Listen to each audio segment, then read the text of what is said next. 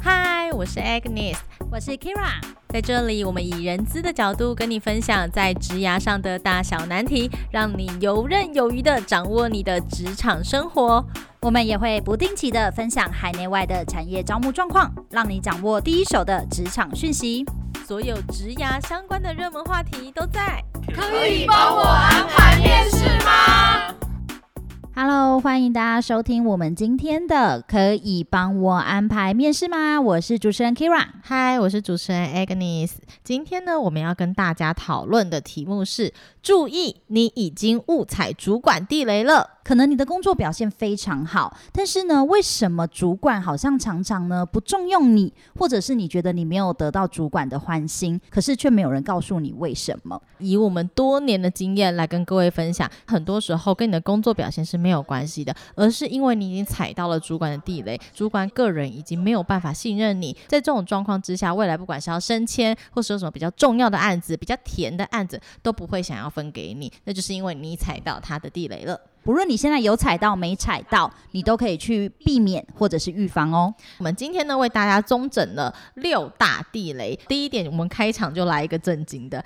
主管请客一定要点最贵的。大家在公司里面呢，应该很常遇到可能员工聚餐，或者是呢庆功宴，请客的对象是主管。你在餐厅里面，你拿到菜单，你要怎么点？我们先从选餐厅开始。在员工聚餐的时候，大家还是会礼貌性先问一下主管，因为他们知道主管一定会说：“哦，没关系，你们决定就好。”可是呢，如果今天呢你连问主管都不问，直接说：“啊，员工聚餐本来就是员工选的啊。”于是你们大家都选好了，而用告知的方式跟主管说，我们想要几月几号就吃这一家，你会让主管觉得我是去付钱的。所以从选餐厅开始就是一个学问。如果今天是员工聚餐，就应该先问主管说，主管你想要吃什么样的餐？主管如果这次真的告诉你说，我想吃中式，你们可以找中式的餐厅吗？预算多少？如果没跟你说预算的话，你大概也会知道主管的预算是多少，找那个合理的范围之内，让主管去做微调，就是不要主管说都可以啊，没关系，你们自己选就。觉得说哦，我真的可以自己选呢，一定要先请示一下主管的意见，先了解一下主管的初步想法。今天选好了餐厅，这是主管喜欢的，那也或者是你们也 OK 的，你们已经达成了共识。接下来我们到餐厅里面去，今天可能选了一家很不错的餐厅，主管也觉得 OK，那你们先点，你们先点。这个时候你就想说，主管请客，哎，龙虾先来。清巡先来，鲍鱼也来一份。有的时候不是主管请不请得起，而是这是一种感觉。通常第一件事情一定会说：“哦，那这今天呃，主管想要吃什么？”那你从主管选的餐点的价位当中，就知道说你不要比他贵很多。对，再有礼貌一点，其实基本上如果今天是我们的话，我们一定要点的比主管还要价钱还要低。对，就是这是一个潜规则，这是一个职场伦理。对，这是一个职场伦理。今天主管就说：“哎、欸，不要了，你们不要这。”这样子点你们点你们自己想吃的，像我就会受不了，就会拿过来开始帮他们画。因为每个主管都有自己的家庭嘛，看到主管点了某个价位之后，通常我们会建议说，你点以下的会比较好。如果主管就觉得说你们点太便宜了，主管会自己来帮你们加点，这样大家双方都舒服。没错。但是你不要那个时候就开始在那边讲说，哦，我跟你讲，我今天要先点龙虾，再点鲍鱼，再点什么？哎，拜托主管请客，哎，我要大凹特啊，那个心态是不对。就算你是开玩笑，请客的人也会觉得不舒服，就觉得说，哇，难得有请请客，哎。我一定要选最贵的，海陆全餐，也不要餐厅菜单一上来就先找最贵的价钱在哪里。对对对，我觉得这是一个很重要的事情。主管那个时候就会觉得 OK，就是会觉得大家今天都很开心，因为我们是一个宾主尽欢的状态。而且呢，讲到点餐之后，我们接下来就要讲，一定要提到吃饭。吃饭的时候，主管还没动筷之前，千万不要自己动筷，甚至是不要不等主管就开饭。因为我曾经真的遇过这种状况，我可能只是去外面讲个电话，我回来之后，所有人都开吃了。对，那那一餐是我付钱的，我就说，啊，你回来了，你赶快吃啊！我连选择的权利都没有，因为我今天那时候前菜上来，那我连选都不能选，就因为他们全部都选好，只留最后一盘，最后一种口味给我。对，那我也不能说什么，因为就哦，今天是员工聚餐。可是我跟你讲，说真的，你那个感觉不会很舒服，你会觉得大家好像没有在尊重。对，今天的员工聚餐，它其实属于公司的一部分，它是属于职场伦理的一部分，还是要请大家特别注意，要等主管来之后再动筷会比较好。我有遇过。同事是非常就懂这些职场伦理，可能因为平常我们都有在上课的时候，他们也都有跟课，所以他们都会知道。那那感觉就会是非常舒服的一个状态。如果今天主管跟你说没关系，没关系，就是你们大家都先来，那那时候就不要客气。就是主管如果真的已经夹了一口说线下你们都先来，你们就不要特别客气，因为特别客气就会显得客套。这样的话就会是一个很完美的状况。所以这是第一点要跟各位说，在请客还有餐桌跟主管的餐桌礼仪上面要注意的地方。我也想要补充一下，就是你们真的没有想法，问了主管，主管也真的没有意见的时候，其实可以去请示一下同事。比如说，哎，我们历年员工聚餐，我们都是吃大概什么样的价位，然后或者是在点餐的时候的价位是多少，可以成为一个建议的方向。第二点呢，刻意跟主管疏远，例如见面不打招呼，路上遇到装不熟，还有呢，在员工聚餐的时候。离主管坐得越远越好。但其实你跟主管刻意疏远，对你自己来说，职涯发展上面也并不好。因为你跟主管其实某方面来说，你们要建立一些私交。那个私交不是朋友的私交，嗯、而是很好的同事这种私交。如果今天你跟他一直是公事公办的同事，他对你的信任感也做到公事公办。可是如果你跟他偶尔会讨论到一些些的私生活，例如你今天过得好吗？然后或是哎，你今年就是去哪里玩呐、啊？慢慢。有一些很好同事关系的私交，对你们来说会比较好，因为主管以后有事情会觉得哦，你是我可以信任的人。但我个人比较在乎的事情是路上遇到装没看见，远远的看到主管过来，或者是去洗手间或茶水间的时候看到主管过来，你就开始低头用手机假装没看到。其实你可以大方的就走过去，哎嗨，哎跟你说说，哎嗨 Kira，你也来装水哦。他可能也不会跟你聊很久，如果你真的不想聊，就说那我先走喽，对，也没有问题。但是你这样打个招呼，这是一个礼貌，而且要表达你的友善。你。今天那样刻意不打招呼，或是低头玩手机，都会让人家觉得说你是不是今天不喜欢我，或是你今天为什么要这样子对我？那是带有一种恶意或者是一些负面的观感的。除非有一种状况，在路上遇到就不要打招呼。你可能知道这个主管刚刚被骂了，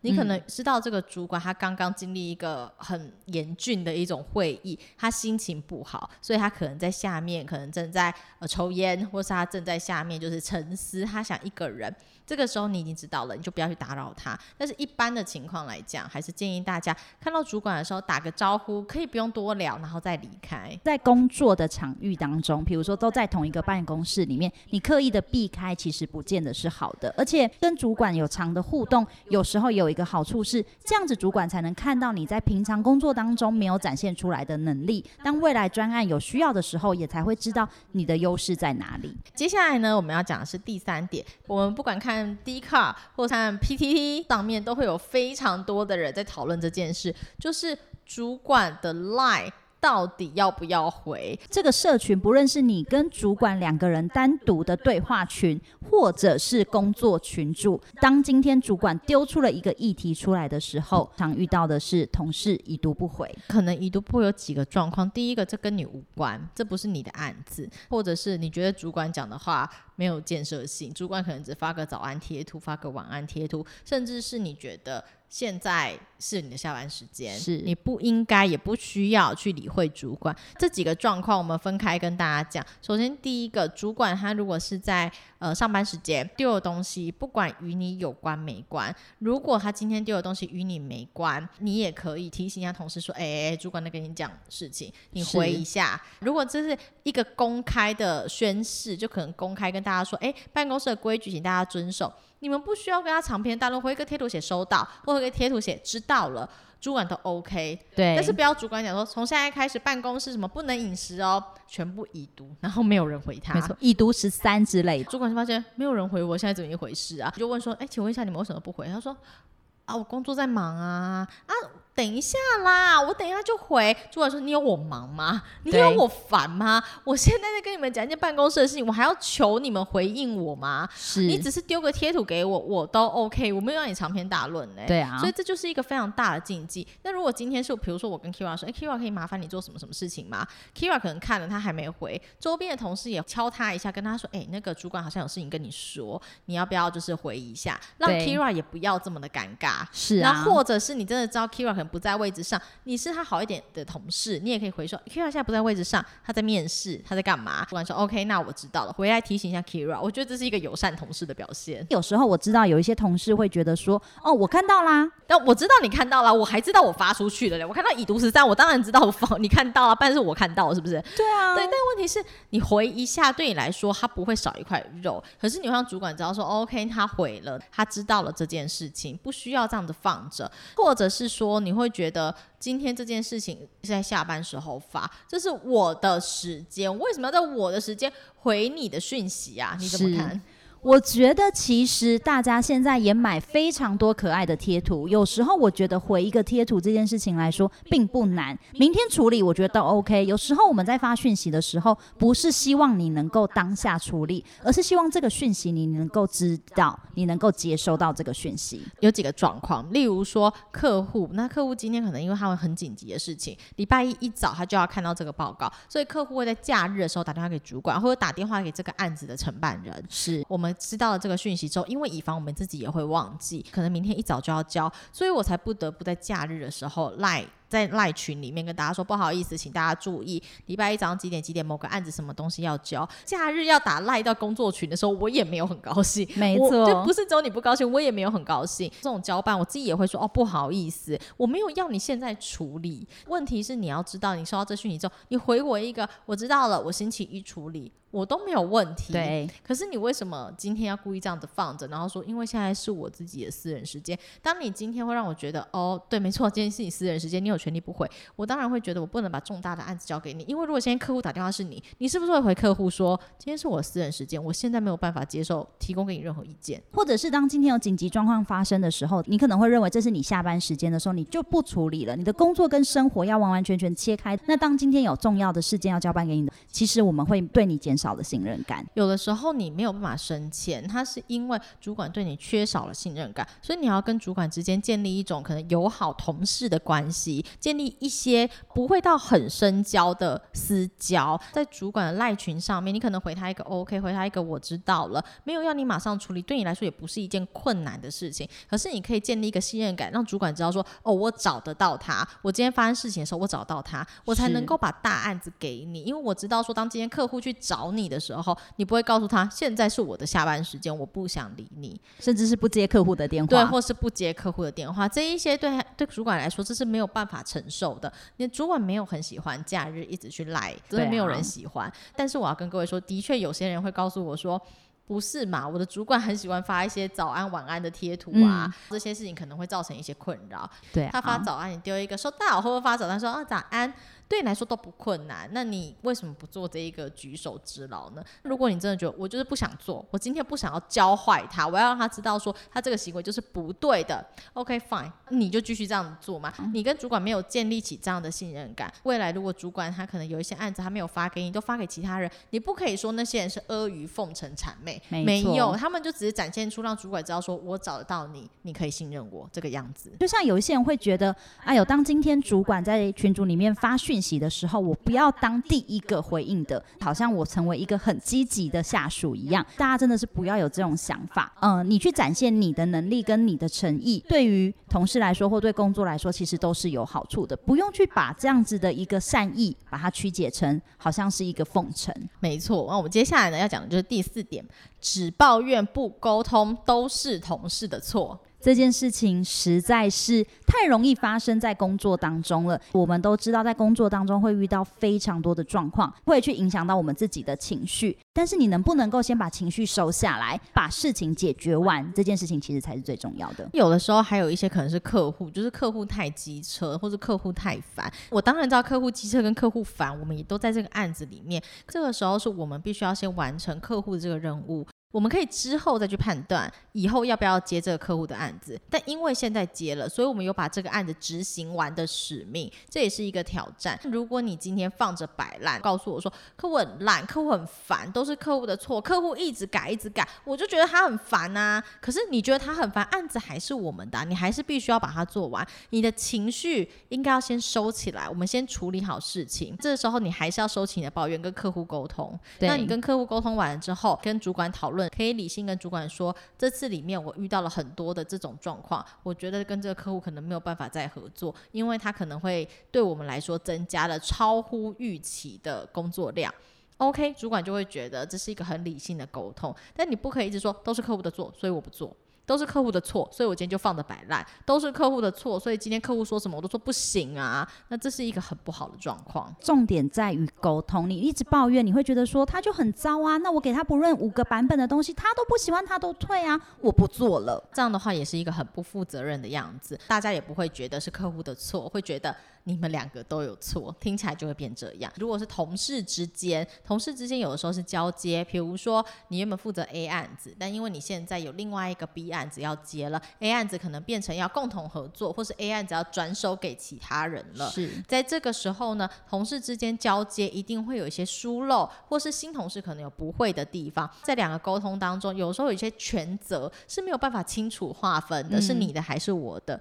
两个人之间可以沟通说接下来要怎么做。而不是两个人都跑到主管面前说，这明明就他应该做的，那另外一个人说，这应该是谁谁谁要做的，最后两个就放在一起放在那边，需要主管来协调说，你们两个到底谁要做？其实你们两个之前就已经可以沟通好，为什么两个之间不沟通呢？比如说 A 同事他要交接给 B 同事的时候，A 同事说，我发信啦，我发信出来啦，那 B 同事就觉得说，我只收到信啦，但你没有告诉我怎么去做。对，就这真的是一些很繁杂的事情，因为你知道主管不是在帮你们两个处理琐事，也不是你们两个调解师，你们俩可以自己把这些事情给沟通完。你有办法跟我讲这些，你为什么不自己去跟他说？跟他说，我觉得这件事情上面哪些哪些属于你该处理的。为什么你今天不处理完？你今天就把这件事丢给我？你们都没有人愿意去沟通这些事情，最后把问题全部丢给主管，让主管去帮你们仲裁谁对谁错，这是一个很不负责任的方式。因为你们都是成年人了，这是你们两个交接的事情，为什么是属于主管要去介入帮你们调解交接的状况呢？而且在主管看来，他不会觉得说是谁对或是谁错，事实上就会觉得这个专案团队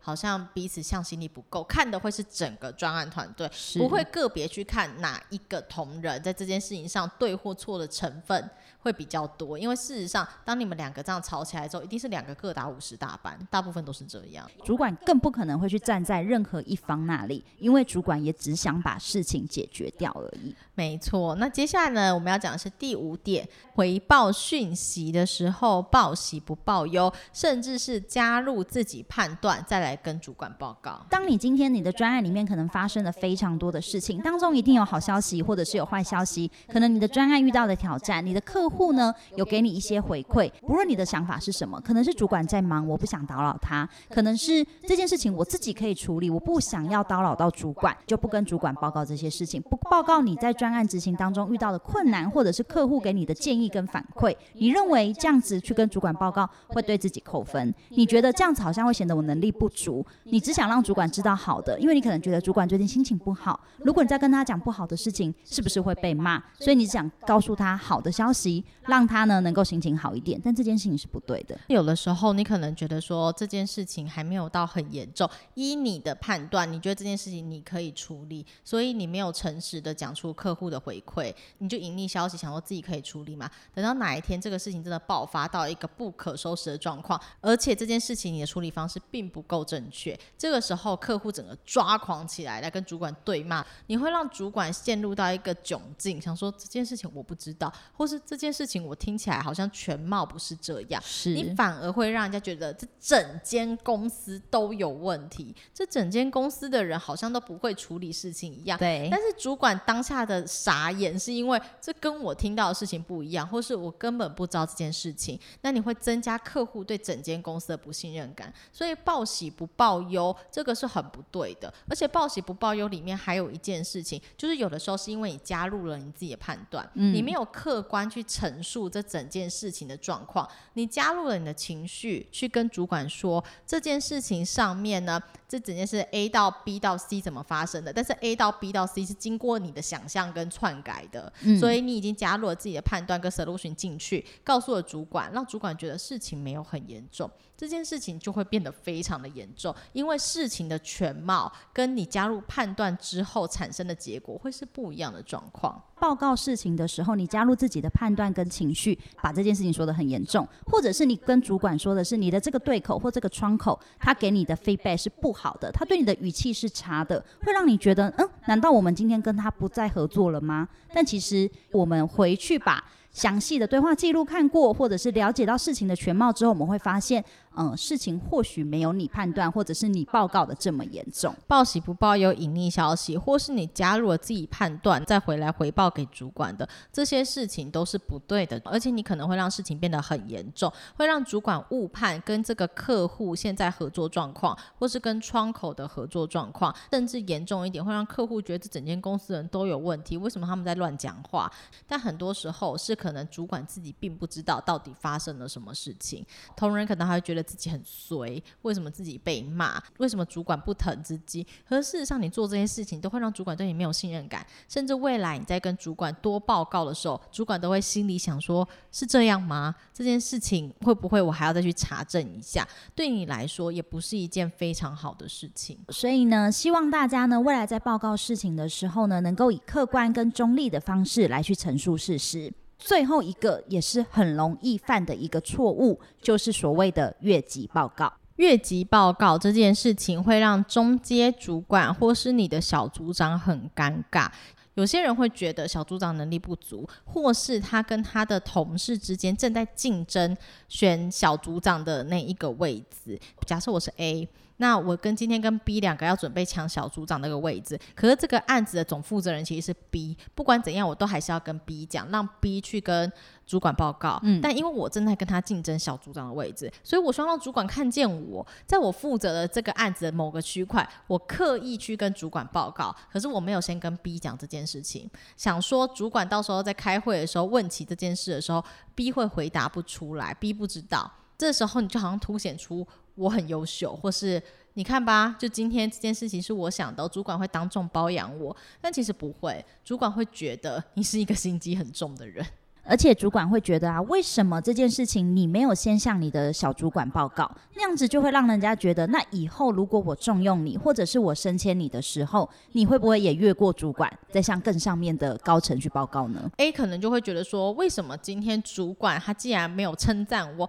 反而还告诉我说，你怎么没有去跟 B 讲？然后事情都要去问 B，是不是主管真的就想要升 B，不想要升我了？不是这样，只是因为我们会把权责划得很清楚，这件事情是 B 负责当头的，我事情就。对比，今天你就是应该回报给他，因为他是总负责人。相对的，如果今天你负责一个案件，所有人就是应该回报给你，这是一个职场上面应该要有的制度。如果今天我纵容每一个人都可以越级报告来跟我讲事情的话，那这样以后谁想要当小组长啊？反正当小组长最后都还是没有实权。我们会把权力适时下放给我们所有的员工，员工才会觉得我今天当主管这件事是有意义的。未来当主管的时候，你才会大家会理所当然的敬重你，因为大家知道你。是个有权利的人，所以我们一定会去找案子的负责人，不管今天他是你的同事，或者这个是你的小组长，不管他能力多废，他能力废不废，也不是由你决定的，是由主管决定的，是主管来看到他的价值，不是其他的人来定义他的价值是什么。所以应该是呢，你要展现你的能力没有错，但是你应该要在合理的制度下面去展现你自己的能力。如果你今天越级了，如果你今天是想要让其他同事出糗来凸显自己的优势的话，那样子对你的职场上面是完全不会加分的。如果你们是一起合作一个专案的话，更不会凸显你的优势，你只会让主管觉得他是一个有点心机的人，要特别小心，可能不是一个好相处，在职场上面可能不是一个单纯的人。对。那所以我会建议，如果今天你觉得。呃，你可能跟他真的想要竞争一个位置，或是你真的觉得小组长的能力不行，可是小组长很喜欢抢你的功劳。我会建议在开团体会议的时候，你一定会在现场嘛，因为你一定是专案的组员。当今天问到这件事情，一开始总负责人一定会负责报告，嗯，可是主管在问其他议题的时候，你可以举手，然后委婉的说，那个我有个意见，不知道今天可不可以发言？那主管说，哦，你说，你可以用这种方式，然后适时的表达出你的意见，在主管面前出头。主管就会觉得哦，你很有伦理啊，因为你也是让 B 让那个负责人总负责报告，只是在我问问题的时候，你自己举手发问，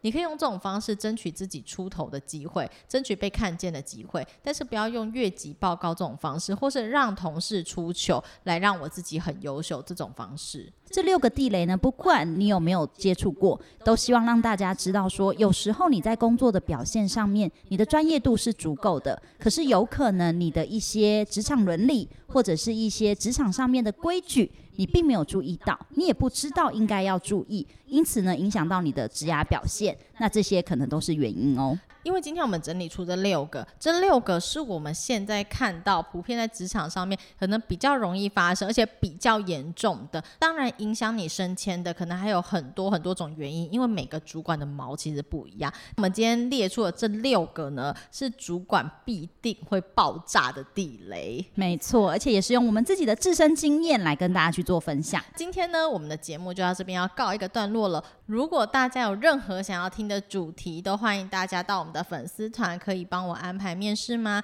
那留言私讯告诉我们，今天你想要听什么样的主题？因为接下来这几天呢，我们所播出的主题全部都是我们的广大的网友们回想给我们的，包括就是误踩主管地雷啊，如何向上管理，如何跟同事相处，那甚至是还有听众希望我们可以做一集，就是要怎么样正确的穿衣服在面试，然后或者是在职场上面怎么正确的穿衣服，我们也都会在这几集的时候陆续跟大家分享。所以大家如果有任何职场上想要听的节目，都欢迎随时跟我们说。对，所以呢，千万呢一定要记得锁定我们的节目，可以帮我安排面试吗？我是 Kira，我是 Agnes，我们下次见，拜拜，拜拜。拜。